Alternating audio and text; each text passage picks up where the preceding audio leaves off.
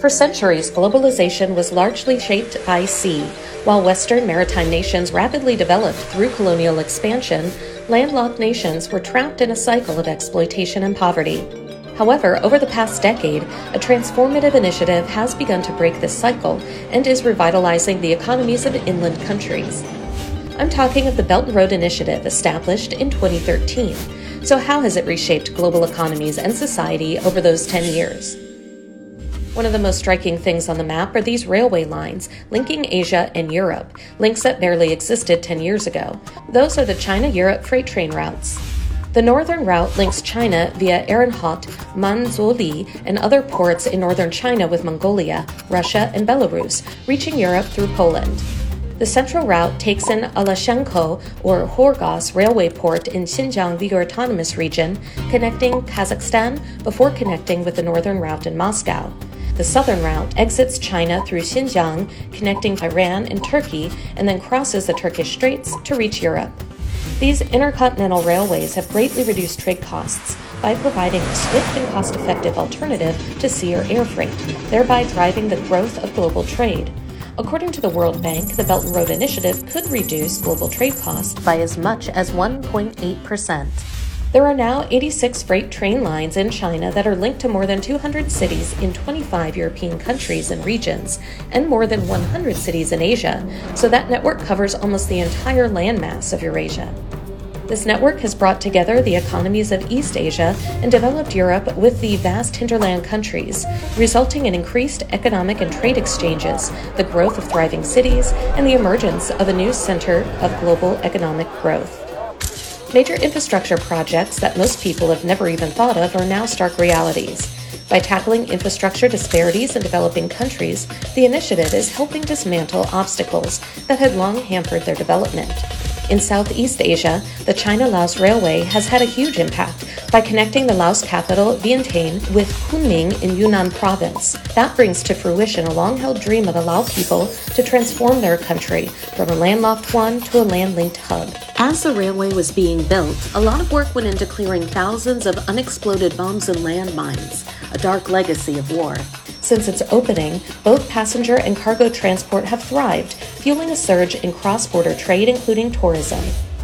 In Kenya, the country's first modern railway in nearly a century has improved the efficiency of cargo transportation between the port of Mombasa and inland areas. The Mombasa Nairobi Railway has created 46,000 jobs and added more than 2 percentage points to local economic growth. It has also revitalized more than 30 towns along the route, leading to a new wave of urbanization in the area.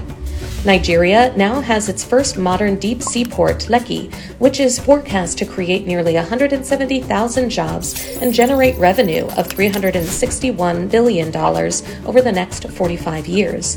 It is no exaggeration to say that a port can revive not only a city, but an entire country. A similar story has unfolded at Gwadar Port in Pakistan. This once dilapidated fishing village has been transformed into a logistics and economic hub, serving neighboring Africa, the Middle East, Central Asia, and Gulf countries. In the Maldives, a China Maldives Friendship Bridge, the first bridge spanning the Indian Ocean, was built against considerable odds, including underwater coral reef geology. It brings closer connections between the Maldivian capital, Malé, and nearby regions. In Indonesia, the Jakarta Bandung High Speed Railway has become the first high speed railway in Southeast Asia, with trains traveling at up to 350 kilometers an hour and turning a journey that used to take three and a half hours into one that takes just 40 minutes. As a result, tourism is flourishing, and by May, it has created 51,000 local job opportunities. With the help of the BRI2, many countries, among them Jamaica, Montenegro, and Uganda, now have their first expressways. Hydropower stations, wind farms, and solar photovoltaic plants are also being built across Africa.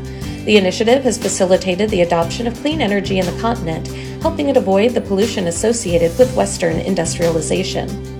It should not be forgotten that China's role in developing infrastructure in less well off countries is something their Western colonial masters never did. And contrary to what Western cynics say, that help comes with no strings attached.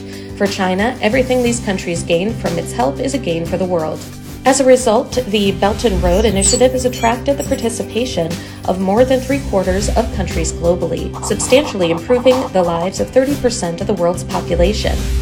The initiative has generated nearly a trillion dollars in investment in the past decade, created 420,000 local jobs, and lifted nearly 40 million people out of poverty. Emerging industries have flourished in many developing countries, and many Asia Pacific countries have enjoyed economic growth marked by industrial transformation and rapid advances in the digital economy. In short, the Belt and Road Initiative serves as a platform for connectivity and joint development. It also exemplifies the Chinese approach to achieving global peaceful development and building a community with a shared future for mankind.